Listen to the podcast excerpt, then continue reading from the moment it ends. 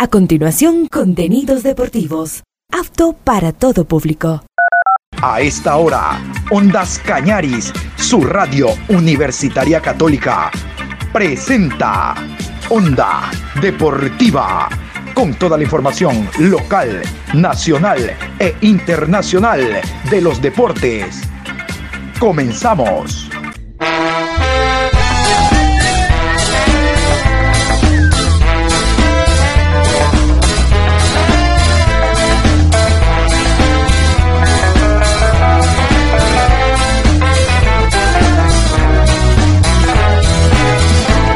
Eso ahora vamos a bailar para cambiar esta suerte. Si sabemos gambetear para ausentar la muerte. Vamos a bailar para cambiar esta suerte. Si sabemos gambetear para ausentar la muerte. Hola, ¿qué tal? ¿Cómo les va? Buenos días, Adrián, eh, Miguel Patricio. Saludos a los oyentes de Ondas Cañaris. Hoy 10 de julio programa 1238. Iniciamos una nueva semana con la bendición de Papito Dios. Aquí estamos para hablar de muchas novedades, semana de Copa Libertadores, perdón, de Copa Suramericana, porque la Libertadores de mayores se va a jugar la semana o en el mes de agosto. Nosotros vamos a hablar sí de Copa Libertadores, pero la sub-20, porque Independiente del Valle ha ganado, le ganó a Algo Ready 6 por 0 y ya está clasificado para instancias finales. Antes que nada, las preguntas desde esta mañana ha sonado el celular como que tuviera culebra. la gente pregunta, ¿y qué pasa con Miguel Ángel Ramírez? Miguel Ángel Ramírez se está conversando con Miguel Ángel Ramírez. Hasta esta mañana, 8 horas con 30, todavía se seguía conversando. A lo mejor en el transcurso del programa y se conoce ya el nombre del nuevo técnico del Barcelona y se lo damos. Pero antes nos vamos a meter a la Copa Libertadores de América.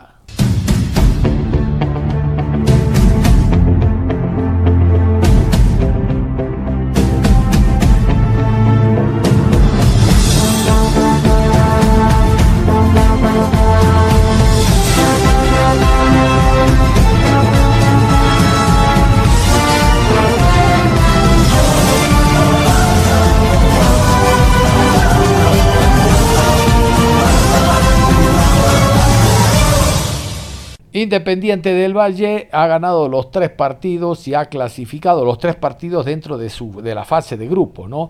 Y ha clasificado con nueve puntos a instancias finales. Su última víctima fue Always Ready, le ganó 6 por 0. Vamos con la crónica del partido. Independiente del Valle ya está en las semifinales de la Conmebol Copa Libertadores Sub-20, con una fabulosa goleada en el cierre de su participación grupal sobre el boliviano Always Ready. Los negriazules y actuales vicecampeones del torneo juvenil golearon 6 a 0 al cuadro blanquirrojo que no pudo contener el poderío ofensivo del conjunto ecuatoriano que a pesar de estar previamente clasificado no guardó sus goles y fue con todo. Los goles fueron anotados por Ochoa en el minuto 20. Rentería hizo un hat-trick, minuto 44, minuto 45 y en el minuto 74. Kendry Páez en el minuto 48 y Arroyo en el 62. La gran figura fue Rentería, que anotó un triplete sobre los del altiplano que quedaron eliminados en fase inicial. De esta forma, Independiente buscará repetir lo hecho hace dos años, donde pudo consagrarse como figuras como Piero Incapié y Moisés Caicedo en sus filas. El torneo continental se lleva a cabo en suelo chileno, donde espera a sus mejores cuatro clubes. Se juega en suelo chileno en la Concepción y La Serena. Concepción y La Serena son los lugares donde se desarrolla estos partidos. Vamos nosotros con lo que nos interesa, Independiente del Valle. Vamos con la alineación del equipo de Juan Andrés Martínez. La voz y el armada de campeón.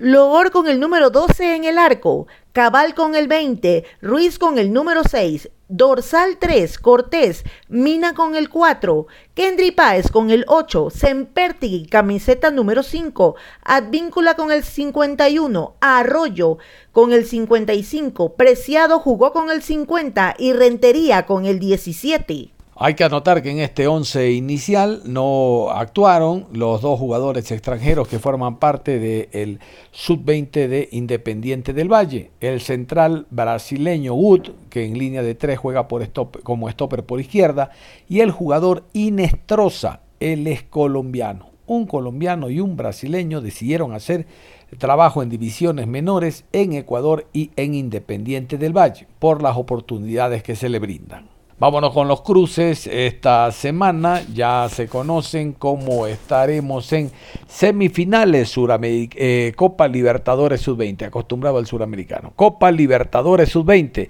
Los siguientes partidos van de esta manera. Esta es la Copa Libertadores. Jueves 13 de julio, 13 horas con 30, Peñarol recibe a Boca Juniors. Y a las 17 horas, Independiente del Valle se enfrenta a Cerro Porteño. Y después de esta panorámica de cómo le va a Independiente del Valle en la Copa Libertadores Sub-20, vamos a darles a conocer esto que es noticia a nivel de América y el mundo.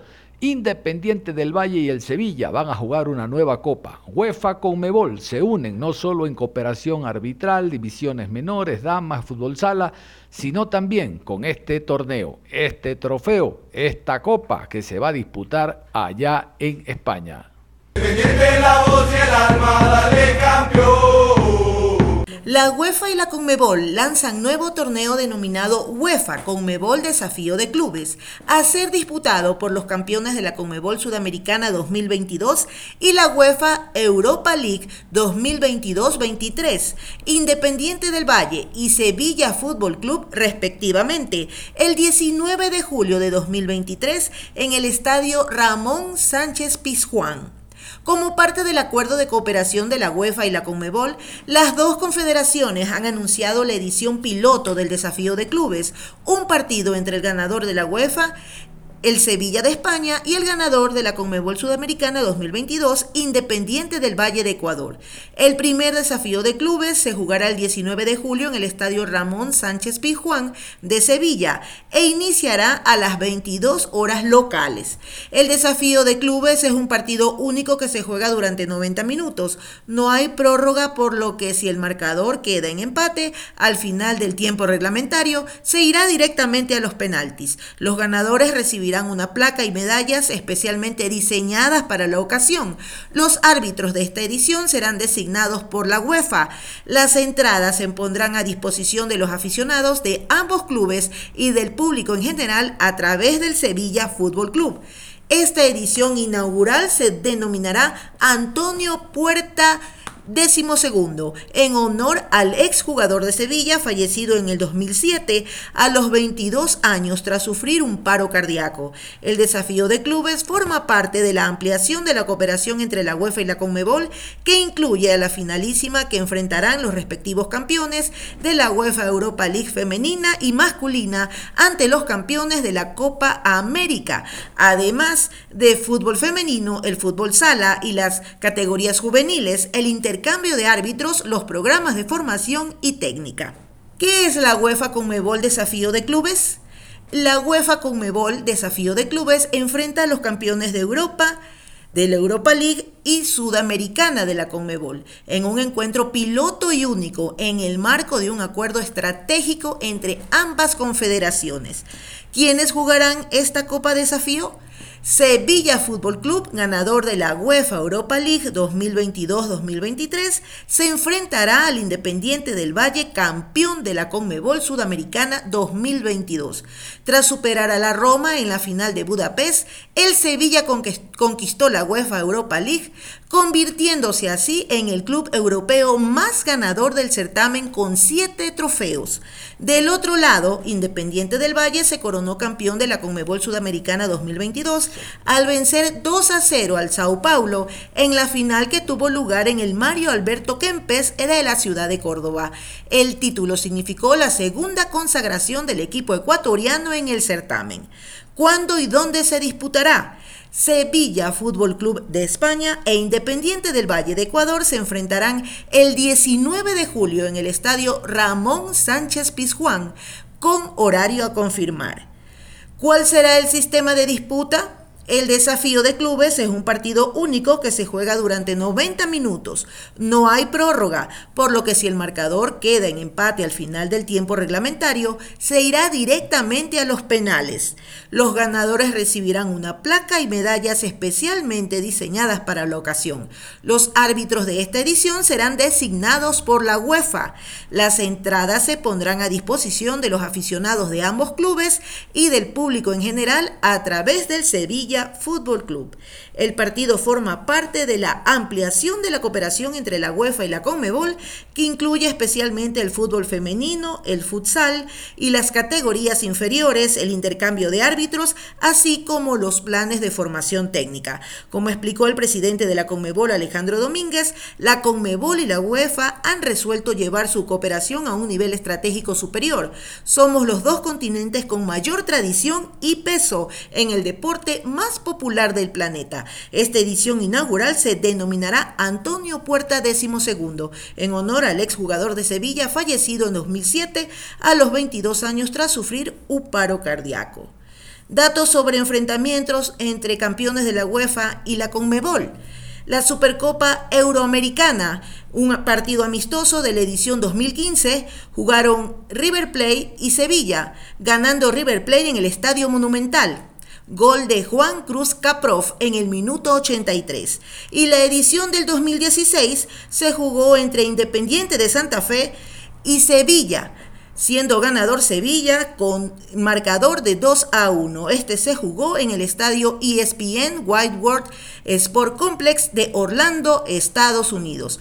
Goles de José Moya para Santa Fe y Jeben Conoplayanca y Kevin Gameiro de Sevilla. Vámonos a meternos al repaso de lo que hacen los clubes. Vamos a destacar, por ejemplo, lo positivo. El Nacional, Gustavo Bobadilla, preparador físico, formará parte de la unidad técnica del Nacional primera categoría.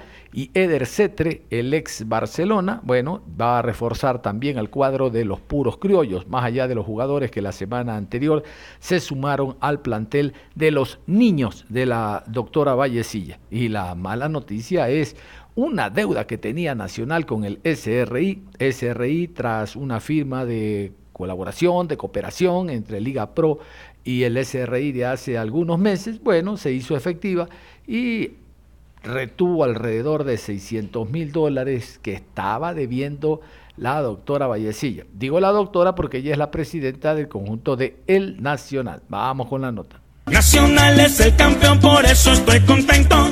Nacional es el campeón, por eso estoy contento. Con el SRI ordenan la retención de 646 mil dólares de los puros criollos que le corresponden por derechos de TV. Un golpe mortal para las arcas del vitricampeón de la mitad del mundo. Se conoció que debido a incumplimientos con el servicio de rentas internas, se le ha retenido una importantísima suma de dinero al Club Deportivo El Nacional. Pese a la compleja situación institucional que atraviesa y a que muchos lo daban como candidato a habitar cerca de la zona de descenso en la tabla tras regresar de la Serie B como campeón, el Nacional probó por qué es uno de los cinco grandes del Ecuador, finalizando en el segundo lugar en la primera etapa de la Serie A 2023. Fueron apenas cuatro puntos lo que lo separaron al 13 veces campeón de Ecuador de Independiente del Valle, que ganó la fase 1 de la Liga Pro. Y mientras el vitricampeón se encuentra en el trabajo de la estructuración de la plantilla para la fase 2, habiendo sufrido la partida de Ronnie Carrillo al Portimonense de Portugal, llegó un durísimo golpe para los puros criollos. La Liga de Fútbol Profesional del Ecuador, Liga Pro, notificó que debido a un incumplimiento con el servicio de rentas internas, que le ha seguido un juicio coactivo, se ha ordenado la retención de fondos para con el Nacional, relacionado con lo que le corresponde por derechos de televisión por un monto de 646 mil dólares.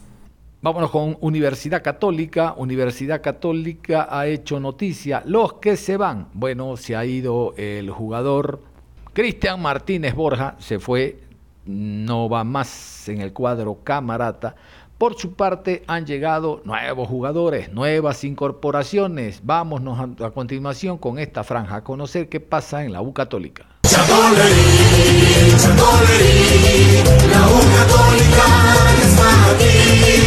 A toda nuestra familia camarata, medios de comunicación y público en general, informamos que nuestro jugador Cristian Martínez Borja se despide del trencito azul. Agradecemos a Cristian por toda su entrega, compromiso y disciplina con el equipo. Le deseamos muchos éxitos en sus futuros proyectos personales y profesionales. Universidad Católica presentó cuatro refuerzos, destacando el argentino Federico Andrada, exjugador de River Plate. Liga Deportiva Universitaria de Quito también hizo noticia porque eh, quedó sin efecto la relación contractual que eh, unía a Edison Méndez con el equipo de liga. Edison Méndez estaba a cargo de la sub-19 e inclusive en algún momento sirvió para apagar el incendio cuando no había técnico en el equipo principal. La sombra Espinosa va a continuar en el equipo. Esto es importante anotar. La sombra va a seguir formando parte del cuadro albo. Aquí el comunicado. Por medio del presente comunicamos que el profesor Edison Méndez no continuará como entrenador de la categoría formativa sub-19 de fútbol de Liga Deportiva Universitaria. Le deseamos el mejor de los éxitos en su futuro profesional y agradecemos por los servicios prestados a nuestra institución. Quito 6 de julio 2023, Comisión Especial de Fútbol. Vamos con otro comunicado. El equipo de El Delfín anunció la contratación del jugador Brian Eras, el ex Deportivo Cuenca, el ex Liga de Quito, firmó ya eh, su relación contractual que lo liga al equipo cetáceo hasta diciembre del 2024. Aquí el comunicado. Brian Eras firmó con el club Cetáceo hasta el 2024. Con la contratación del jugador cuencano sumamos nuestro segundo arquero para la segunda etapa del campeonato de Liga Pro. Y a propósito de esta presentación que se hizo oficial en redes sociales, vámonos con las palabras de Brian Eras, nuevo refuerzo para el arco de El Delfín. Sí, eh, bueno, eh, primeramente la verdad que muy contento, primero de estar acá culminando mi, mi primer entrenamiento con esta linda institución. Eh, y lo, el contrato por el que vengo es un año y medio eh, de vinculación hacia, hacia Delfín Sporting Club. Eh, vengo de Liga de Quito, un gran equipo que me acogió también y, dejé eh, muy buenas sensaciones de allá, las puertas abiertas y contento. Ahora eh, pienso solo en Delfín, pienso en alcanzar los objetivos que se trace de aquí a fin de año en esta mini pretemporada que, que está haciendo hasta el reinicio de la segunda etapa y aspiro lo mejor con Delfín, aspiro tener minutos, aspiro ganarme un puesto luchando la día a día y esperando lo mejor para la familia delfinista a ratificar el buen momento en el Deportivo Cuenca, Brian. Sí, sí, sí, esa es la idea. Eh, me salí de la zona de confort en la que estaba, eh, por eso, por eh, buscar más aspiraciones, por ir progresando y desarrollándome mucho más como arquero. tengo recién 28 años, la verdad que soy joven para, para, un puesto de arquero y vengo a tratar de ganar minutos, a, consolidarme una vez más en un equipo más del Ecuador y, y tratando de, de dar lo mejor siempre y trabajando para eso la meta temporada 2023, segunda etapa? Sí, la meta es eh, alcanzar eh, objetivos internacionales. ¿Por qué no pensar en una segunda etapa eh, llena de victorias? estamos a, pocos puntos de, los punteros. Ahora se, se, renace nuevamente otra nueva tabla. Pero ir sumando puntos en la primera etapa del fin fue el mejor local, si no estoy mal. sumó muchos puntos de local, no perdió ningún partido, si no me equivoco y creo que eso, esas son las aspiraciones, tratar de seguir haciendo un fortín aquí en el estadio y en los eh, estadios de, de, afuera de la ciudad, tratar de sacar puntos, la mayoría que se pueda, y tratar de estar en zona de torneos internacionales, que es lo mejor para el club. ¿Por qué no quedarse en liga y tomar la decisión del Delfín para la segunda etapa? Eh, por la zona de confort que venía hablando. Eh, estaba bien allá, me estaba entrenando muy bien, la verdad que eso no tengo dudas que, que estoy muy preparado, pero eh, hay que desarrollarse más como persona, a veces se deja de lado muchas cosas y se piensa en lo deportivo, ahora pensé en lo deportivo, eh, dejando de lado muchas cosas bonitas que se vive allá, pero bueno, eh, esto es así, el fútbol son de, de, oportunidades, ahora tengo la oportunidad de estar acá y esperando brillar aquí con este elenco del Delfín, que es un lindo club. ¿Cómo lo han tratado en la primera práctica, Brian? Bien, bien, muy bien, la verdad, acostumbrándome a cómo va la pelota, a la velocidad de la pelota, que es diferente a la sierra, a donde que estaba acostumbrado en mis dos clubes que, en, los que estuve. Pero bueno, eh, el cuerpo se acostumbra a todo y vamos a irnos desarrollando poco a poco y buscando estar en óptimas condiciones para que el cuerpo técnico decida en su parte. ¿Qué le decimos a la hinchada cetácea que ha visto con buenos ojos su contratación para el equipo cetáceo? Y que lo único que yo les pido es que nos eh, apoyen en cada partido acá de local y de visitante, eh, en la mayoría que puedan. Y de Brian Eras van a encontrar mucho, mucho trabajo, mucho esfuerzo, mucha responsabilidad, mucha humildad y apoyo hacia el grupo. Eh, que de los grupos buenos, de, las familias, se, se, logran los objetivos trazados en, todo, en, toda la, en toda la carrera y en todos los años también, en todas las temporadas, y esperando eso y que nos sigan apoyando de, de igual manera y, de Brian Eras van a encontrar buenas sensaciones. Un jugador importante en la estrategia del técnico Guillermo Duró, que fue uno de los que pidió precisamente a Brian Eras, decía uno de los jugadores es Cristian García, importante aporte para el cuadro cetáceo. Vamos a escucharlo en sus palabras también en estos trabajos que realiza el Delfín.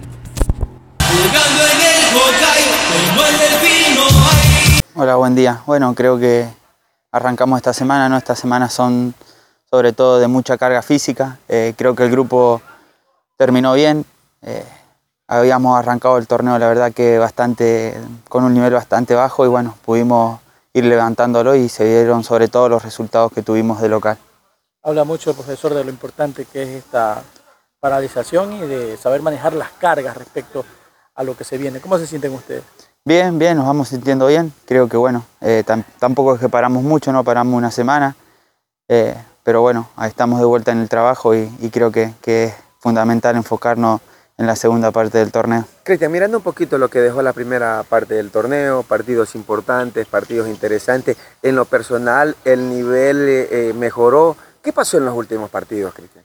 Sí, creo que bueno, que fuimos, que fuimos mejorando. Eh, el único problema que creo que, bueno, que a solucionar es, cuando salimos de visitante, ¿no? Creo que, nos está costando bastante, pero, pero bueno, por eso tenemos todo este tiempo ¿no? para laburar esos partidos y, creo que, que, de local seguir haciendo el mismo trabajo que, lo venimos haciendo bien. Son el mejor local del torneo, pero hablaste de, algo importante y, de repente el profesor nos decía, son pequeños momentos donde hay desconcentraciones, sucedió con Cuenca y sucede con el técnico. Eso, eso pasa en cancha, de repente por ahí un despiste y, el otro equipo aprovecha.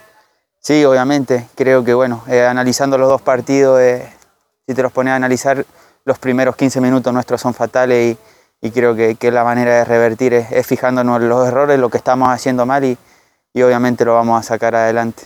Cristian, en lo personal ya futbolísticamente mucho más acoplado, mucho más eh, tranquilo, adaptado al medio. ¿Qué se espera para esta segunda parte, Cristian? Eh, sí, como decís vos, creo que, que, bueno, que me he ido adaptando cada vez mejor, ¿no? Y bueno, eh, obviamente la idea es siempre mejorar, ¿no? Hay un millón de cosas por mejorar y bueno, uno se enfoca en, hacerlo mejor y, creo que, que, de a poco van saliendo las cosas. Eh, parecida la pregunta, ¿te quedas contento con, con, el nivel mostrado en esta primera etapa, en lo individual, tu nivel? Creo que bueno, sí, tampoco es conformarme, ¿no? Porque si te digo que, que sí me quedo contento sería como, como una palabra de, de, que me estoy conformando y creo que, que, no es así, ¿no? Siempre uno tiene, tiene que, aspirar a más y bueno, eh, obviamente que, trataré de, si lo hice bien, de, hacerlo mejor la segunda etapa. ¿Qué mejorar en ese aspecto? Sí, bueno, creo que, es fundamental no eh, yo trabajar mi, temperamento, ¿no? que creo que, por ahí por acelerado comenté esos errores, eh, pero es como decís vos, eh, es trabajarlo, fijarte lo que estás haciendo mal y, y bueno, tratar de progresar en eso. Vamos a hablar de dos equipos más. El primero, el equipo de Libertad, el equipo que representa a la ciudad de Loja, a la provincia de Loja, ha incorporado también un nuevo estratega, una nueva persona al cuerpo técnico. Vamos a escuchar de quién se trata. Vamos arriba, libertad, vamos arriba, libertad, vamos arriba, libertad, el orgullo de mi ciudad.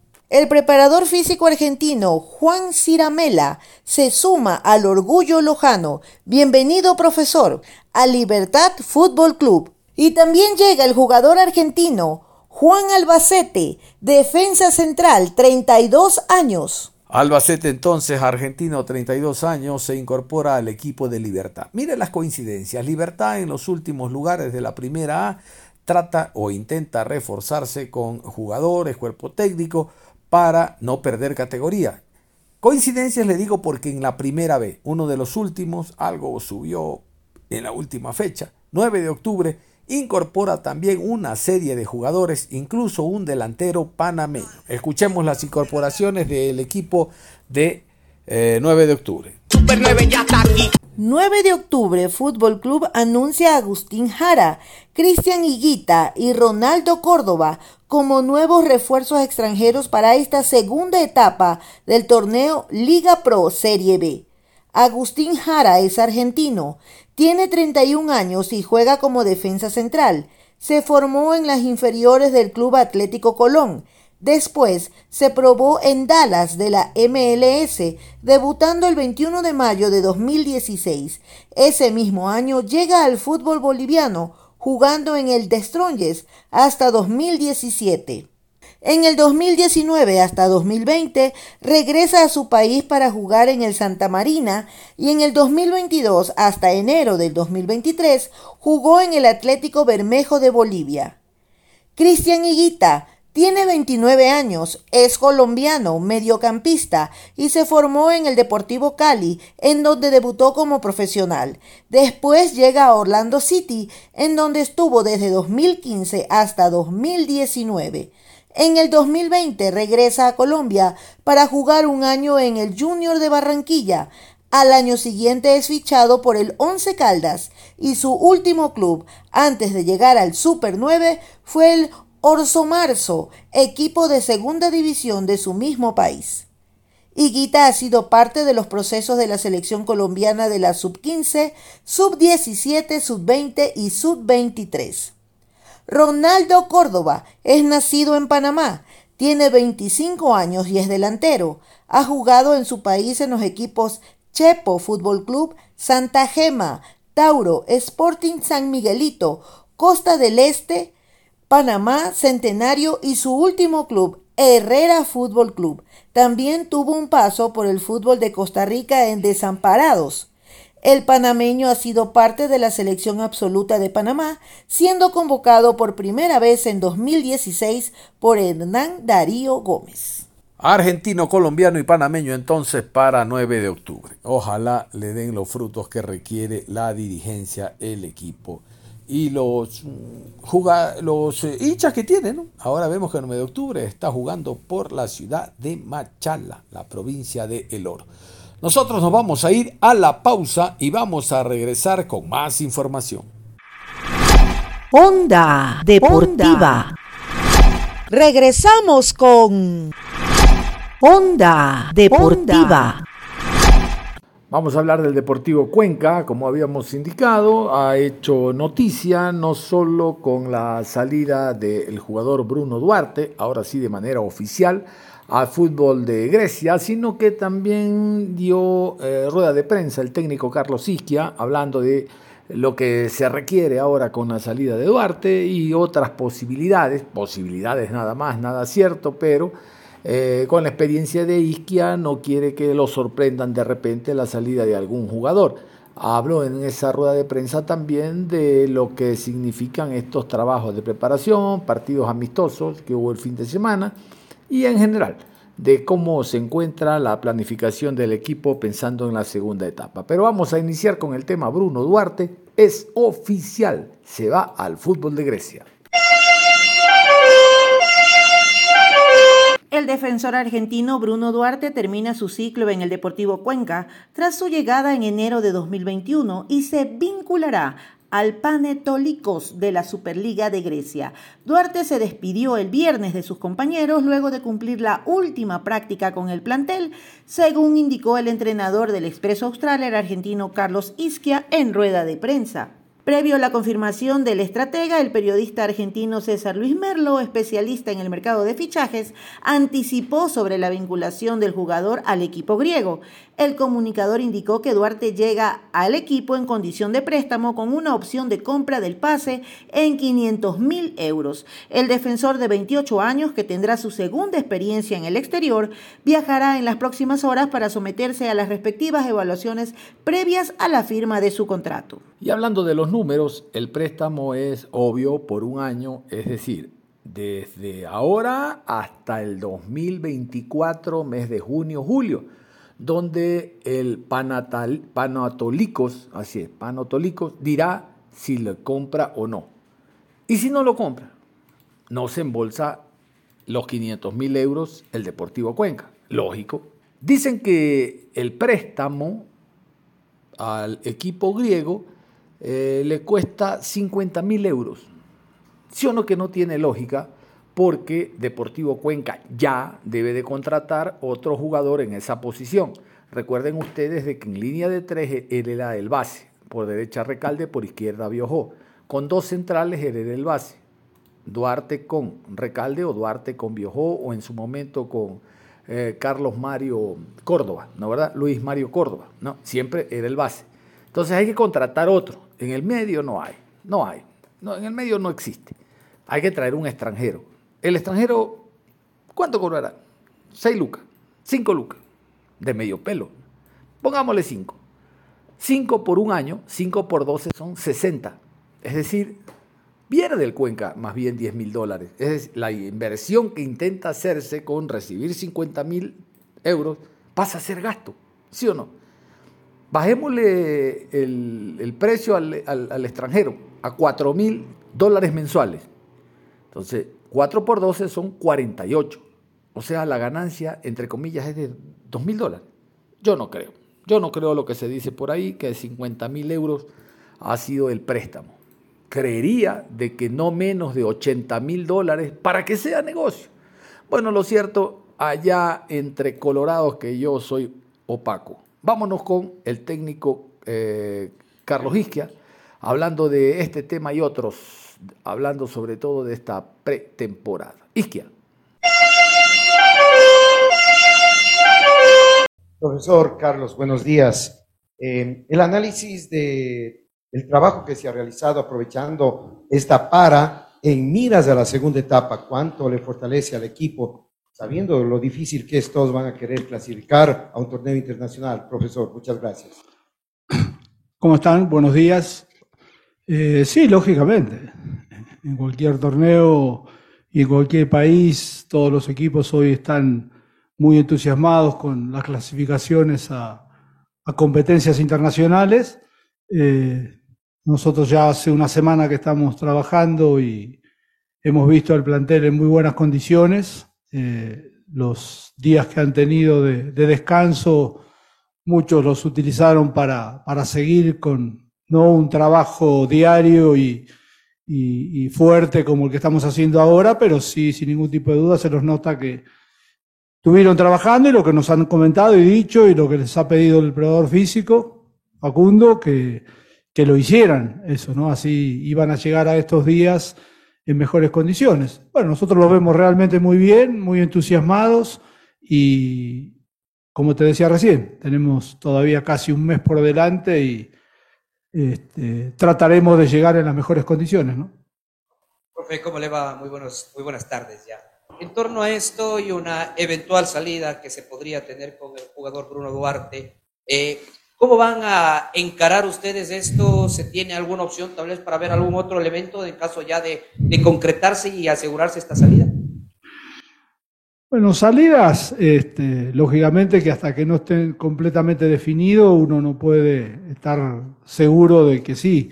Eh, serían dos las salidas hasta ahora, ¿no? Porque la de Córdoba también, que ya no ha estado en todos estos días eh, y está atrás de, sus visas para también este, irse a Europa. Y lo de Bruno, eh, es algo que yo este, me enteré estando en Argentina, ahora estos días que estuvimos de descanso, y me lo comentó él cuando llegamos, cuando vinimos, este, charlamos, hablamos, y es difícil decirle que no, tanto para los directivos como para los técnicos, a un jugador que, que es un progreso, que es un salto de, de Sudamérica a Europa, ¿no? Eh, después todo lo demás, lógicamente, lo deciden los directivos, los dirigentes, el acuerdo que puedan tener con él y con sus representantes, con el equipo que lo, que lo va a llevar. Eh, pero bueno, él hoy me comentó de que ya tiene preparado o programado el viaje para el día de mañana, así que en estos momentos creo que se estaba despidiendo de, sus compañeros. Un baluarte difícil por ahí de, reemplazar, pero bueno, el fútbol es así, ¿no? El fútbol eh, uno no, no, no puede estar en todo y, decidir todo que sí, que todo lo mejor sea para vos. Eh, uno debe ponerse contento y alegre por él porque es un paso adelante en su carrera deportiva y todo jugador de fútbol siempre ha soñado o hemos soñado muchas veces estar este, en Europa y a él ahora se le, se le presenta esta posibilidad y bueno, yo creo que la va a aprovechar, la va a aprovechar muy bien porque aparte de ser un buen jugador, es un buen profesional, es una buena persona y, y, se va a ir muy bien de acá, ¿no? Lógicamente, los, los, hinchas como nosotros lo van a sentir, pero bueno, así es el fútbol, ¿no? Este, si no, no se hubiese podido continuar durante tantos años, este, seguir compitiendo. ¿Qué tal, profesor? Buenas tardes. Te saluda Carlos Matoya para Radioactiva. Profe, usted menciona la posible salida de Bruno Duarte como un puntal importante para el equipo. Eh, no seguirá en plantel. Eh, al finalizar la primera etapa, usted comentaba que estaba bastante conforme con el, con el plantel de jugadores que tenía. Ya estamos hablando de dos salidas confirmadas, de otros jugadores que han tenido dudas sobre su futuro, como, como Enzo López. ¿Le preocupa a usted que pueda haber muchos cambios en el plantel que ya lo tenía contento para la segunda etapa? ¿Cómo están manejando esto con la, con la dirección deportiva? Es lo que te decía recién, o sea, tanto para el entrenador como para el directivo es difícil frenar una situación así de, mucho avance para el jugador, ¿no? Entonces uno tiene que ponerse en la piel y en el cuerpo de, cada jugador y, este, tratar de, solucionar los inconvenientes que le quedan de la mejor manera. Eh, ya vamos a ir viendo, este, lógicamente, a partir de hoy más que nunca, eh, cuando se confirme o, se termine ya de, confirmar la salida de los dos, sí, sí, seguramente entraremos en la búsqueda de, algún reemplazo. Eh, gracias, profe, buenas tardes. Lo que usted acaba de decir, se empezará a buscar el reemplazante de los jugadores que se van. Sí. Pues sabe que los técnicos siempre mienten. No, no mienten, pero, eh, pero ahí ahí ya, ustedes ya tenían en mente, porque podía darse en, cualquier circunstancia, ya sea los que se van, y hay nombres también que, han salido a la luz de que podría dejar, pero ustedes siempre trabajan, no esperan de que se realice. ¿Hay algo adelantado en búsqueda de los reemplazantes potenciales? Nombres no hay, eh, y si los hay no te los vamos a decir, es simple, por eso te digo que los técnicos muchas veces mentimos. Eh, vamos a ir con paciencia y con tranquilidad, ¿no? Este, si nos toca jugar hoy un partido, tenemos equipo para poner en campo y, poner en cancha. No es que nos quedamos sin este, la posibilidad de armar un equipo, lo tenemos. Eh, más acotado, porque somos menos, seguro. Pero vamos a ir con paciencia y con tranquilidad. También sabemos de que la institución no está en la posibilidad de conseguir grandes refuerzos Así que lo estaremos charlando con, con Saritama, estaremos charlando con la presidenta, este, y bueno, decidiremos en estos días, no creo este fin de semana, pero sí posiblemente la semana que viene, cuando ya esté todo confirmado la salida de, nuestros dos jugadores, este, la posibilidad de, de quienes pueden ser los reemplazantes. Profesor Isquia, ¿cómo está? Buenas tardes, un gusto saludarle. Asimismo, en esta vorágine de supuestas salidas o supuestas llegadas, en su momento trascendió el interés de Enzo López de buscar mayores oportunidades en otro equipo. ¿Pudo conversar usted con él respecto a este tema? Sé que igual está entrenando, pero ha tenido la oportunidad de dialogar y a lo mejor motivar al jugador para que siga con los entrenamientos normales, a sabiendas de que se va a quedar en Deportivo Cuenca. Sí, yo siempre cuando llego a una institución lo primero que le digo a los jugadores es eso, este, que yo hablo realmente con el que necesite conversar conmigo, eh, y las veces que quiera, por lo que sea, ¿no? Caso por ahí por una transferencia, por si juega o si no juega, por algún problema familiar, por lo que sea. Me gusta estar al tanto de, cómo se siente y cómo está, porque de esa manera uno puede exigirlo más este, estando en buenas condiciones, ¿no? Lo denso sí, hubo una, una chance, una posibilidad, eh, quedó truncada, él está acá, está entrenando con nosotros y va a seguir siendo jugador del club este, mientras la directiva lo determine. Y después las posibilidades, siempre uno le dice lo mismo. Yo no le puedo garantizar a ninguno de los jugadores que están que van a jugar siempre. Por eso tenemos un grupo no muy grande, pero sí de jugadores que están todos capacitados para jugar. Entonces, algunos partidos por ahí le tocan a uno, algunos partidos por ahí le tocan a otro. A veces a un técnico, y yo se lo dije a Enzo, le cuesta y, te da a veces esa bronca interna de no tener o no poder ponerlo más minutos. Por ahí uno, cuando sí lo necesita, ellos están siempre bien predispuestos. Y bueno, ojalá que tenga la posibilidad de jugar más tiempo, más minutos, si se queda con nosotros este, que por el momento es así. Eh, yo lo veo bien, lo veo entrenando con muchas ganas y siempre van a estar con la posibilidad de jugar, ¿no? Eso después ya uno lo va decidiendo en, lo que son los días previos a, a cada partido. Bueno, la consulta es, en este momento están en pretemporada los jugadores, en pretemporada, ¿no? Entre comillas. El trabajo es más de preparación previa, la, parte previa pero ¿cómo es el trabajo con usted desde la parte futbolística? ¿En qué se están enfocando actualmente los jugadores y qué cambio podemos esperar para el reinicio de la segunda etapa de, este conjunto de Deportivo Cuenca? Bueno, todavía no, no, hemos hecho ninguna práctica de fútbol formal, formando un equipo, formando un equipo de un lado, un equipo del otro. Han tenido trabajos con pelota, pero que no han sido este, los que uno realmente busca en, llegar a, conformar el equipo. Eh, esta semana se han dedicado a, mucho trabajo físico, este, trabajo de resistencia, trabajo de gimnasio, tanto lunes, miércoles y viernes. Hemos ido, como ustedes deben saber, eh, previo al gimnasio, donde han trabajado y han trabajado muy bien. Después han venido y han hecho trabajo de resistencia que les van a venir muy bien y según lo que ellos nos cuentan, hacía bastante tiempo que no lo hacían.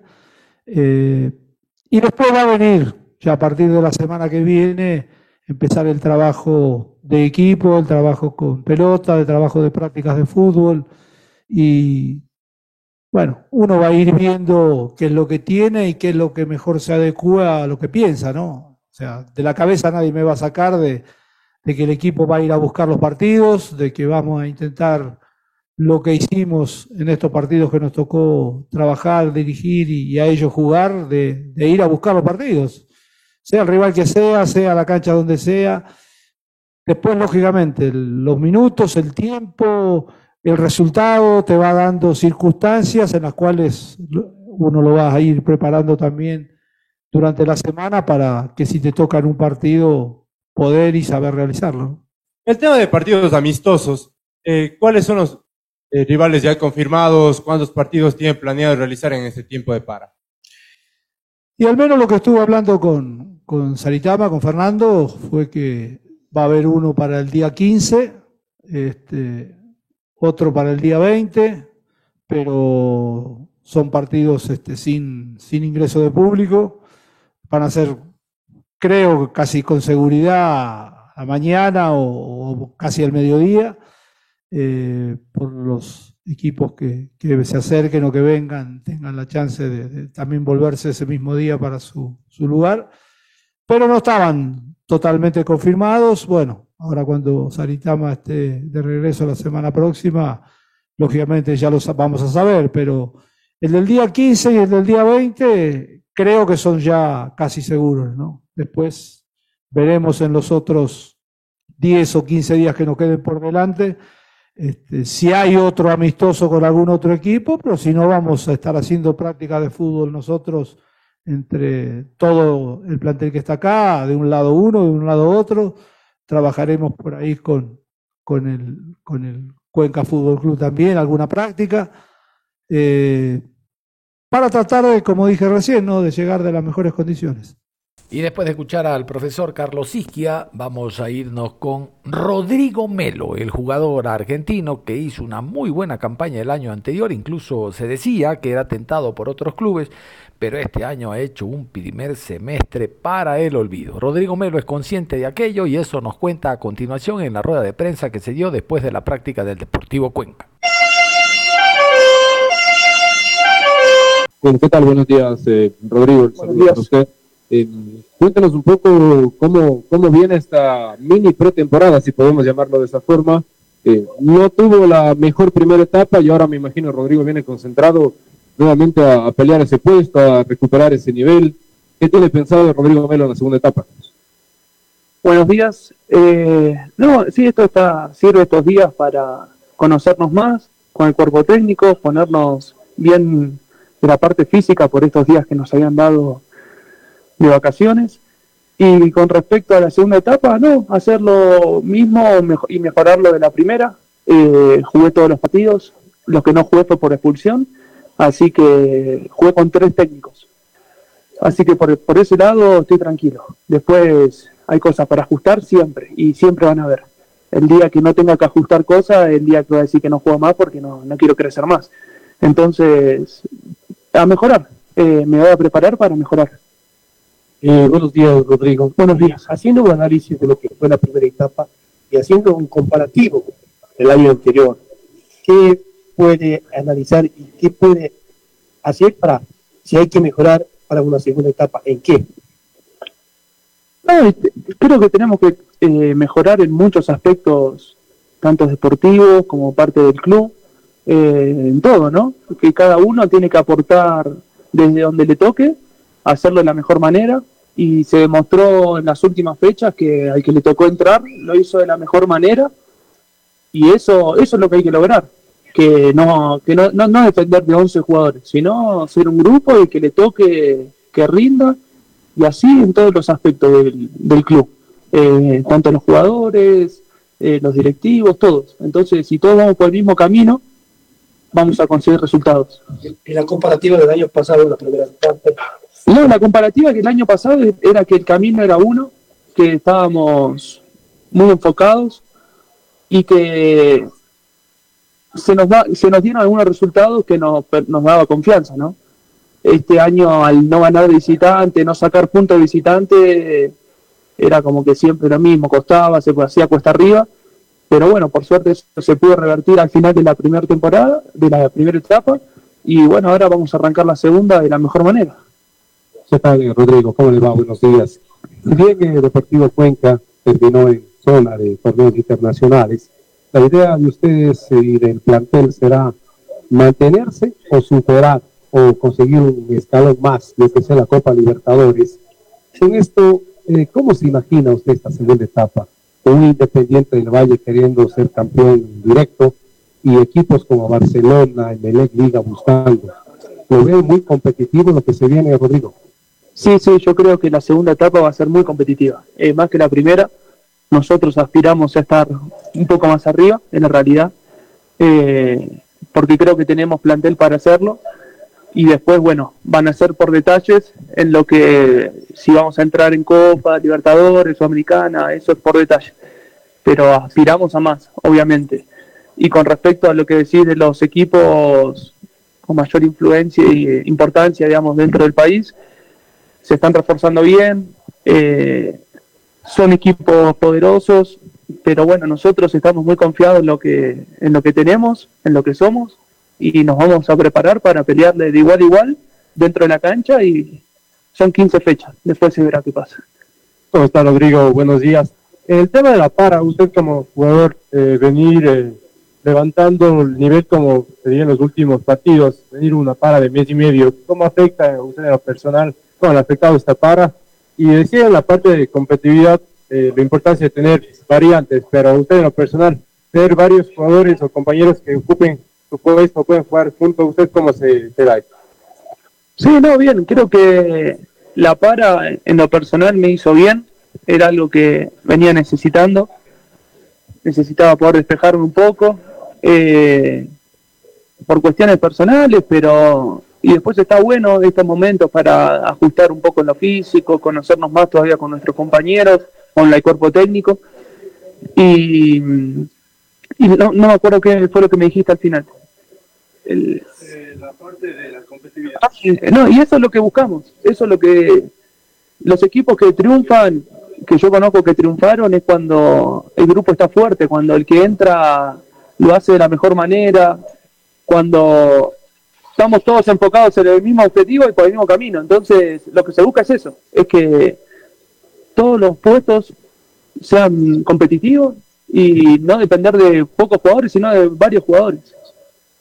Rodrigo, ¿qué tal? ¿Cómo está? Eh, gracias por, por, conversar con nosotros. Yo le quería consultar sobre el grupo, porque algo que caracterizó a Deportivo Cuenca, sobre todo desde el arranque de la temporada anterior, fue un grupo fuerte y unido, y evidentemente durante ese tiempo, como es normal en cualquier lado, existen altibajos. Hoy por hoy, con la llegada del nuevo cuerpo técnico y ya obviamente el conocimiento del grupo desde inicio de año, ¿cómo lo sienten? Eh, ¿Creen que están atravesando un momento anímico bastante importante, bastante positivo en comparación a, otros momentos durante este mismo año? Sí, sí, yo creo que sobre el final de la primera etapa se logró lo que queríamos eh, buscar nosotros, que era sacar a los puntos de visitante y nos dio confianza. Y obviamente que en un grupo de trabajo, cuando hay confianza, se, eh, hace todo más llevadero, fluye más todo. Entonces eso es lo que a nosotros nos, nos mejoró la imagen, por así decirlo. Eh, el hecho de encontrarnos con un triunfo contra Aucas de visitante nos alivió. Y cuando un grupo está de esa manera, aliviado, con confianza, con ganas de, de seguir creciendo, se ven los resultados.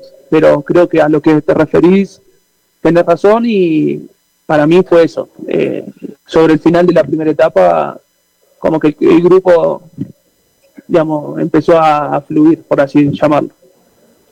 Rodrigo, eh, ¿qué tan importante ha sido la llegada de en todo esto? No, muy importante, es una persona con mucha jerarquía. Eh, no voy a poner a, a decirle por los equipos que pasó, entonces él nada, con nosotros la verdad se portó muy bien, nos ayuda muchísimo, eh, nos da mucha confianza, en lo personal me dio muchísima confianza, entonces, nada, fue eh, totalmente positivo.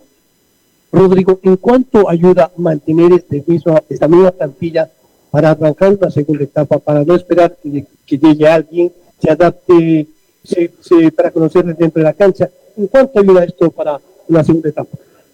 No, es muy importante, muy importante porque ya nos conocemos, ya nos conoce el cuerpo técnico, eh, entonces es muy importante mantener la base, eso es primordial. Y bueno, después se verá, si a alguno le sale algo para crecer, bienvenido sea, porque obviamente todo el mundo quiere crecer. Y después si llega a venir algún refuerzo, lo vamos a integrar de la mejor manera para que se adapte rápido, porque como dije antes, son 15 fechas que nos pueden cambiar la vida a nosotros y a la gente de Cuenca, ¿no? Rodrigo, eh, hablemos de la competencia interna, ¿no? En el buen sentido de la palabra en su ausencia en dos partidos que usted dijo que no estuvo, aparecieron jugadores como Dávila, Novoa. ¿Cómo está este tema en la interna? No, muy bien, muy bien. Eh, tenemos una muy buena relación. Eh, eh, los dos que nombraste son dos personas que se entrenan mucho, que uno ve que tarde o temprano la chance que iba a llegar. Y por eso es lo importante de lo que dije antes, de tener un grupo competitivo y no depender de solamente 11 jugadores, sino de varios más. Eh, lo importante siempre es eso, ¿no? Estar preparado. Ellos estuvieron preparados, esperaron la chance y lo de la mejor manera. Entonces, ese es el ejemplo que, que hay que dar. Ellos dieron el ejemplo. Te puede tocar, no te puede tocar, pero hay que prepararse, porque lo que te toca lo aprovecharon y jugaron varios partidos. Rodrigo, y en base a eso mismo, eh, hablando un poco del sistema en el mediocampo, ¿cómo se han sentido cuando han jugado en ese doble 5 con David Novoa? ¿Y cómo se siente con esa línea de cuatro volantes, muchos de ellos mixtos? Me imagino que, para usted debe ser una ayuda bastante buena al momento de recuperar la pelota, pero ¿qué tal eh, se han acoplado ahí? Sí, no, la verdad que bastante bien, porque son todos jugadores con características de, buen pie, que cuando vos levanta, va, cuando levanto la cabeza o se ofrecen, entonces eso está bueno.